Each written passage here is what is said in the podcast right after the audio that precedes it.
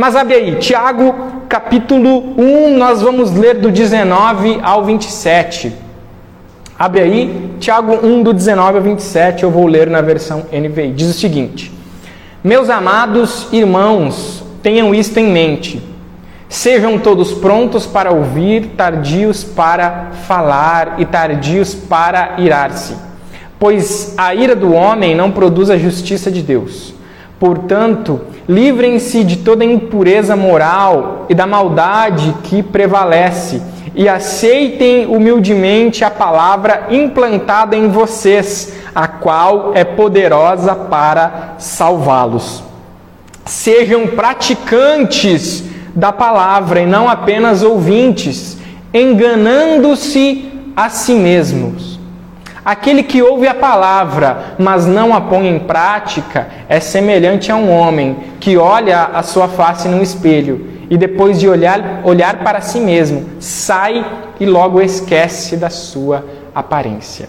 Mas o homem que observa atentamente a lei perfeita, que traz a liberdade e persevera na prática dessa lei, não esquecendo o que ouviu, mas praticando, será feliz naquilo que fizer.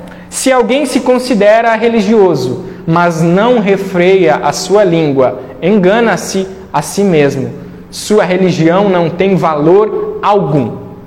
A religião que Deus, o nosso Pai, aceita como pura e imaculada é esta: cuidar dos órfãos e das viúvas em suas dificuldades e não se deixar corromper pelo mundo.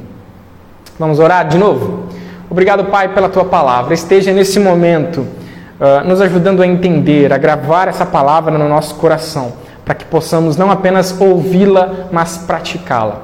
Que o Teu Santo Espírito po possa estar preparando o terreno do nosso coração para que a Tua palavra seja plantada, que ela venha crescer e produzir em nós muitos frutos através do nosso dia a dia. Em nome de Jesus que oramos e agradecemos. Amém. Cara, olha, olha que interessante tudo aquilo que a gente ouviu. E é por, por causa desse contexto que o nome da mensagem de hoje é Pare de enganar a si mesmo. Pare de enganar a si mesmo. Porque muitas pessoas acabam, de uma maneira muito boba e tola, enganando a si mesmo.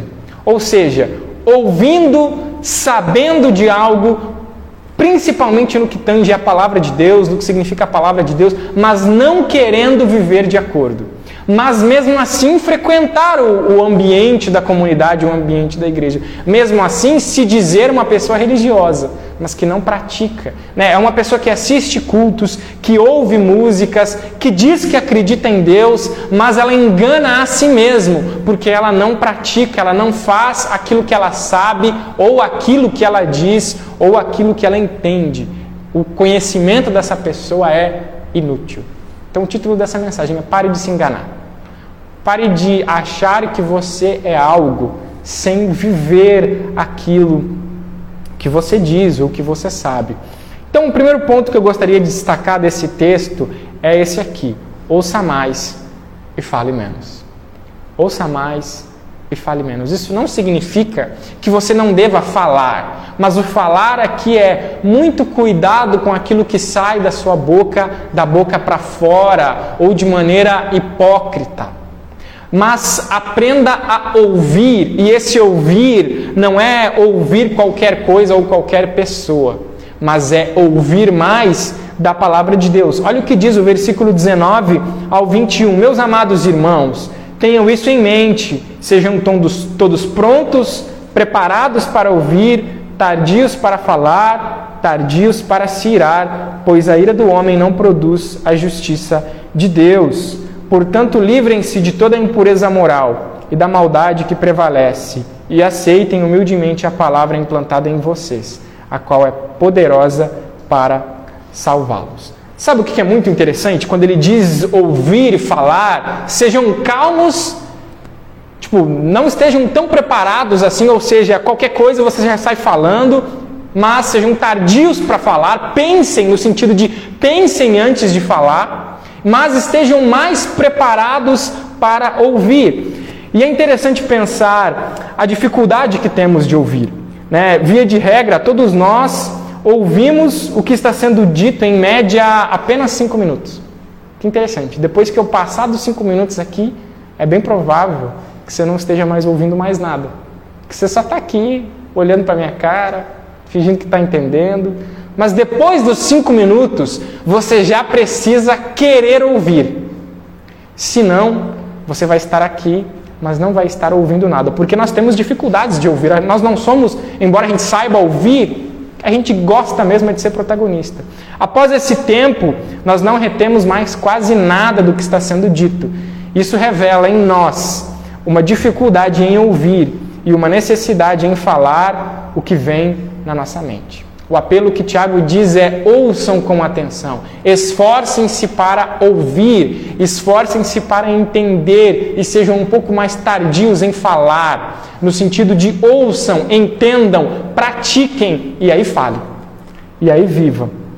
Então, Tiago nos alerta a ouvir e aprender antes de falar. Pode passar, olha só. Isso porque o ouvir tem a ver com obediência. Quem ouve, obedece. Quem está preste, quem está disposto a ouvir, está mais disposto a obedecer. Quem ouve está disposto a obedecer, principalmente se tratando da palavra de Deus. Aqui a prioridade não é falar, mas é ouvir. Mateus 13, 9 nos diz: quem tem ouvidos para ouvir, ouça.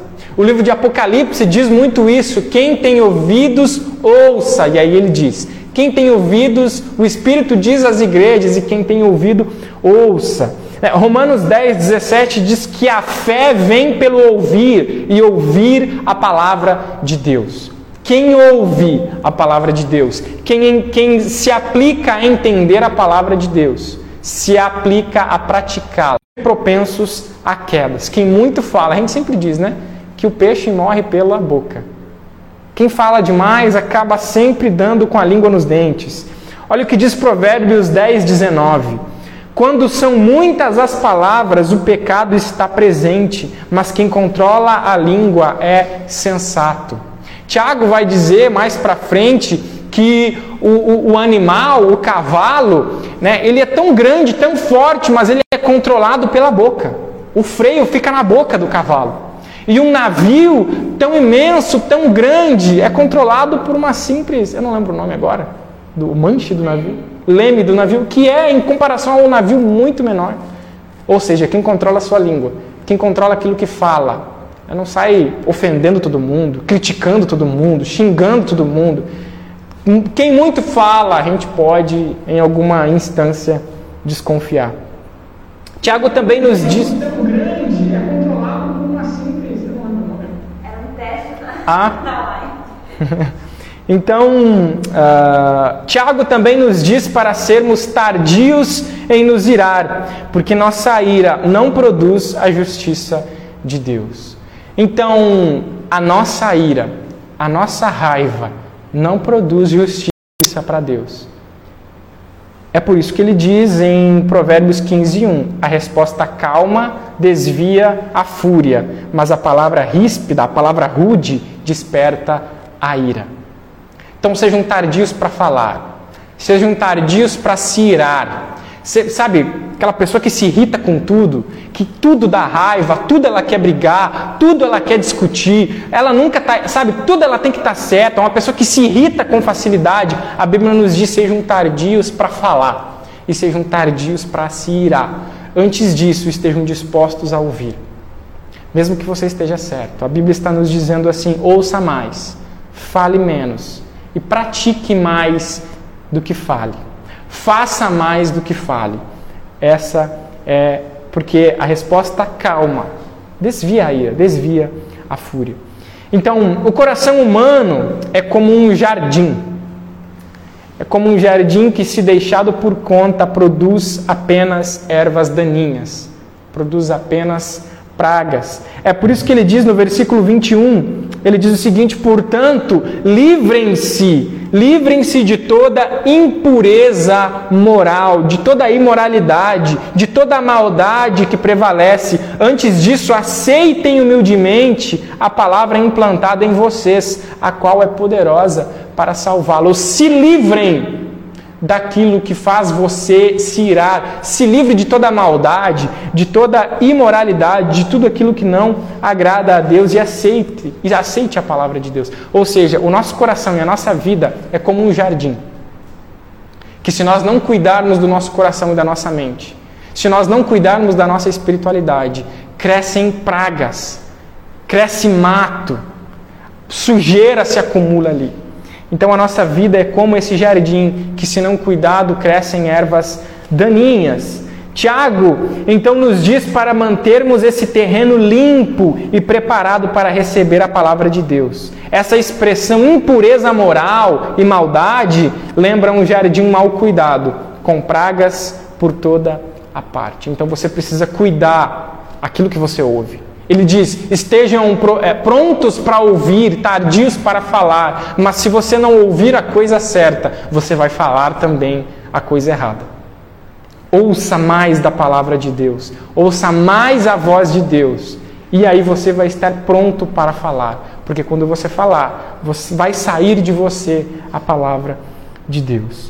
Em segundo lugar, conhecimento sem prática é inútil. Saber de algo e não praticar é inútil.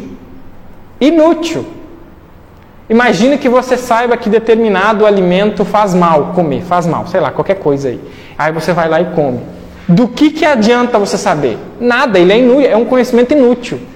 Esse, esse conhecimento só traz mais condenação para você, que você sabe que você está se matando. E vale para qualquer coisa, ou seja, conhecimento sem prática é inútil. Como a gente pode ver no versículo 22 ao versículo 25, olha o que diz: Sejam praticantes da palavra e não apenas ouvintes. Veja bem, ele está falando, ouçam. Ouçam, estejam sempre preparados para ouvir, tardios para falar, e tá, tá, tá, tá, tá, tá. Aí agora ele começa, mas, mas sejam praticantes da palavra e não apenas ouvintes não apenas ouvintes, porque quem pratica, quem sabe, quem ouve e não pratica, ele diz, engana a si mesmo. Sejam praticantes, não apenas ouvintes, pois quem ouve e não pratica está enganando a si mesmo. Então devemos ser cheios da palavra de Deus. Eu e você devemos ser cheios da palavra de Deus. Pode passar nós devemos ser cheios da palavra de Deus e praticantes dela de tal forma que a nossa vida a reflita em todas as áreas. Ouvir a palavra e não praticar é chamado na Bíblia de auto-engano. Quem ouve a palavra de Deus e não a pratica, engana a si mesmo. Engana a a si mesmo. Então, ouvir a palavra de Deus e não praticar, diz o nosso texto que é como se olhar no espelho e se esquecer do que viu após sair. Mas o que isso quer dizer? Né? Vamos olhar para o nosso texto lá. Ele está dizendo assim: Aquele que ouve a minha palavra, mas não a põe em prática, versículo 23, é semelhante a um homem que olha a sua face no espelho e depois de olhar para si mesmo, sai e logo se esquece de sua aparência. O que, que isso quer dizer? A função do espelho, então, é, é fazer um autoexame. Você olha no espelho, vê o que tem de errado, vê se está tudo certo, vê se está do jeito que você quer e ok. Vê se não está sujo, é por isso que você olha no espelho. Você olha no espelho, arruma o cabelo, dá uma olhada ali no dente, se tem algum grãozinho de feijão. Você apara a barba, só os barbudos aqui hoje.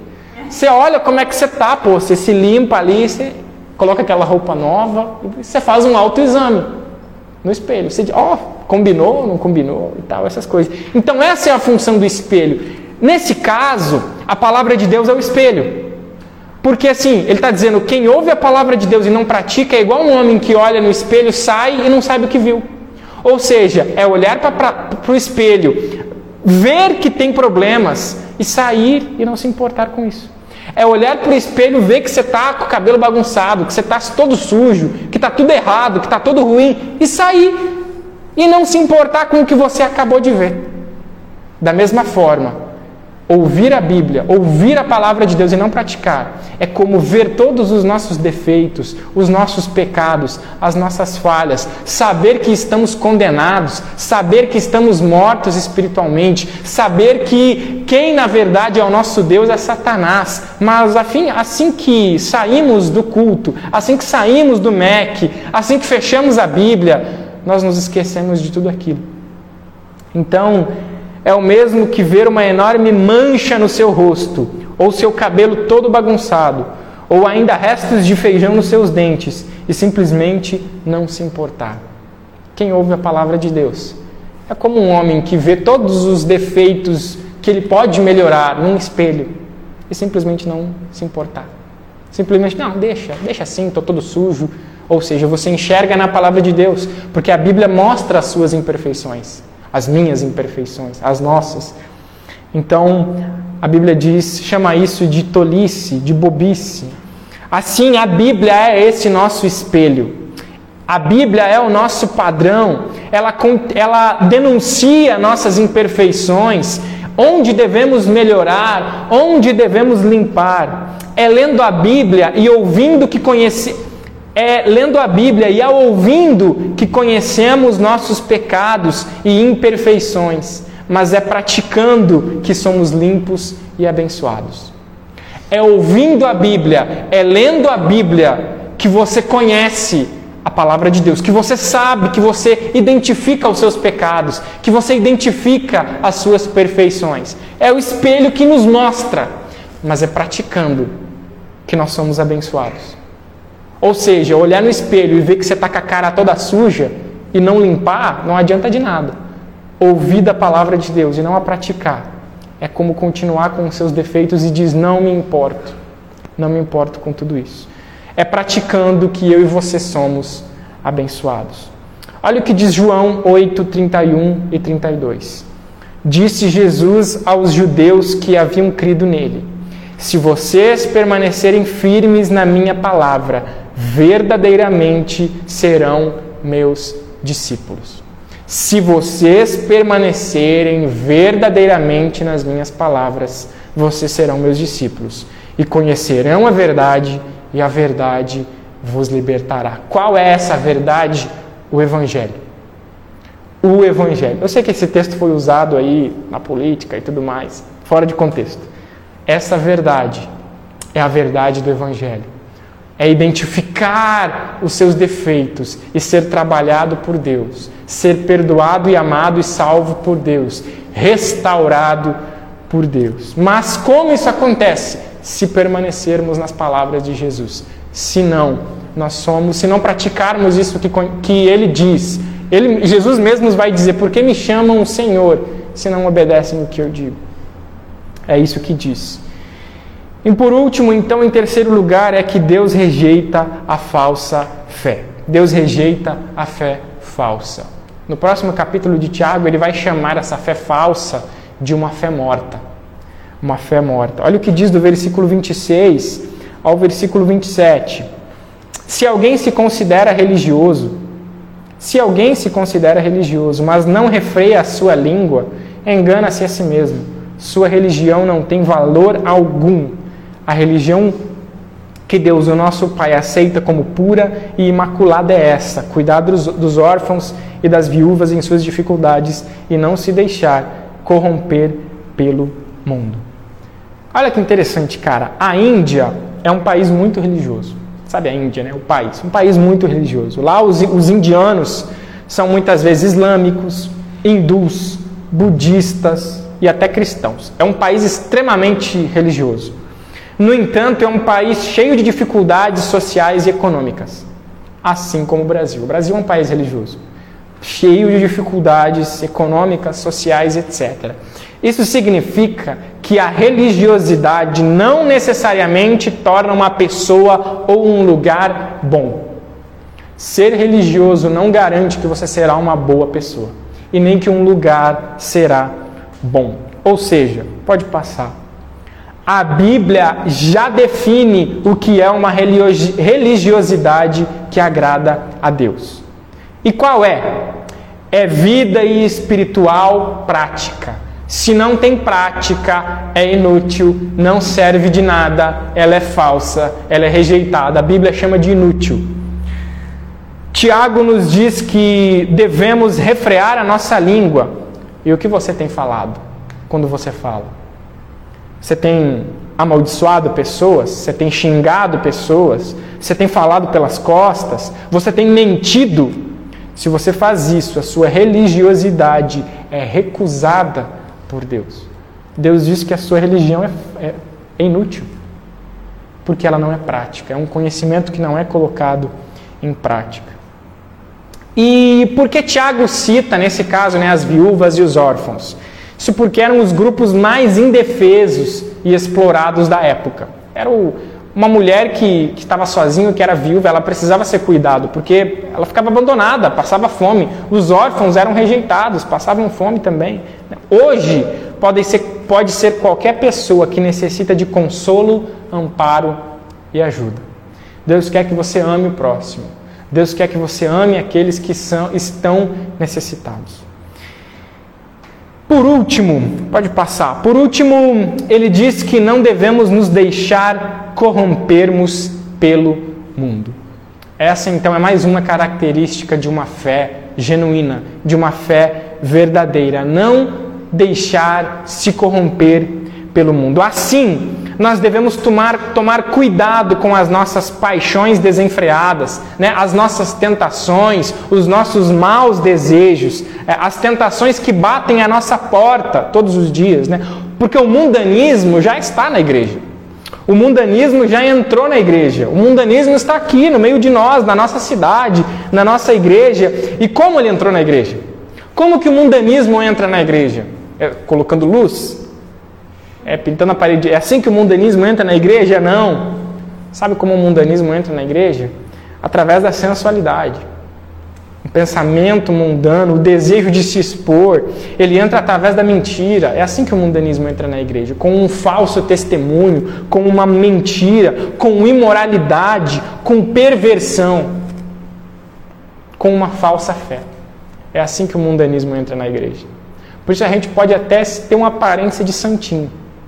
A gente pode até ser uma pessoa aparentemente religiosa, mas se nós não a praticarmos, o mundo já nos corrompeu. E ele diz: não deixar se corromper pelo mundo. Não deixar se corromper pelo mundo. Ou seja, uma religiosidade verdadeira é aquela que te transforma de dentro para fora. Deus não está aqui, Tiago não está falando contra a religião, mas ele está falando contra a religião falsa, que é apenas externa, que é apenas por fora e por dentro a pessoa é podre. Uma religiosidade verdadeira é aquela que te transforma de dentro para fora e que não se baseia somente em aparência, mas se baseia em boas práticas, em boas obras, em ações de amor.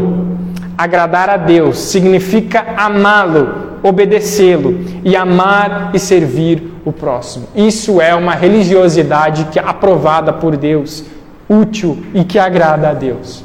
Ou seja, amar a Deus, obedecê-lo, amar e servir o próximo.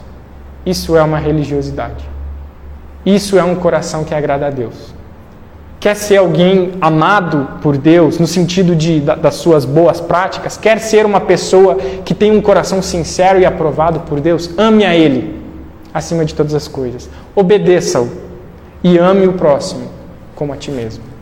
Sirva o próximo, seja você apto para servir. E como conclusão, não seja apenas um ouvinte da palavra de Deus. Pois se você não pratica, você não é. Grava isso. Se você não pratica uma coisa, você não é. Não existe cristão ou evangélico não praticante.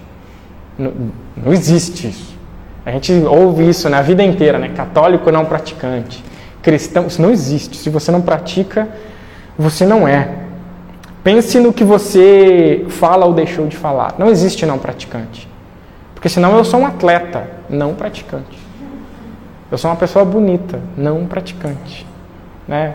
Eu sou um astronauta. Eu sou um astronauta não praticante. Eu só não pratico, mas eu sou. Não existe não praticante. Eu sou uma pessoa fitness, não praticante. O que mais? Eu sou um, uma pessoa inteligente, não praticante. não, cara, não, se você não pratica, você não é. Se você é fitness, sei lá, estou dando um exemplo, você vive como um. Se você é um astronauta, pô, você conhece, você trabalha nisso. Se você é qualquer coisa, você vive aquilo. Se você não pratica, você não é. Não existe cristão não praticante. Não existe. Não existe. Então pense no que você fala, pense no que você deixa de falar. Porque deixar de falar o que é correto também é pecado. Tiago também vai dizer nos, nos próximos capítulos: aquele que sabe o que deve fazer e não faz, comete pecado. Mas se precipitar também é. Pense no que você faz ou deixa de fazer. Avalie se sua conduta ou sua omissão é de fato cristã. Caso não seja, se arrependa e volte para Cristo. Volte para a prática da palavra de Deus. Talvez até aqui você tenha meio que ignorado tudo aquilo que tu ouviu. Hoje é um momento de você de repente colocar em prática tudo aquilo que você sabe. De você de fato colocar no seu dia a dia a palavra de Deus. Guarde isso no seu coração. Guarde a palavra de Deus no seu coração e a pratique. Eu quero orar com vocês.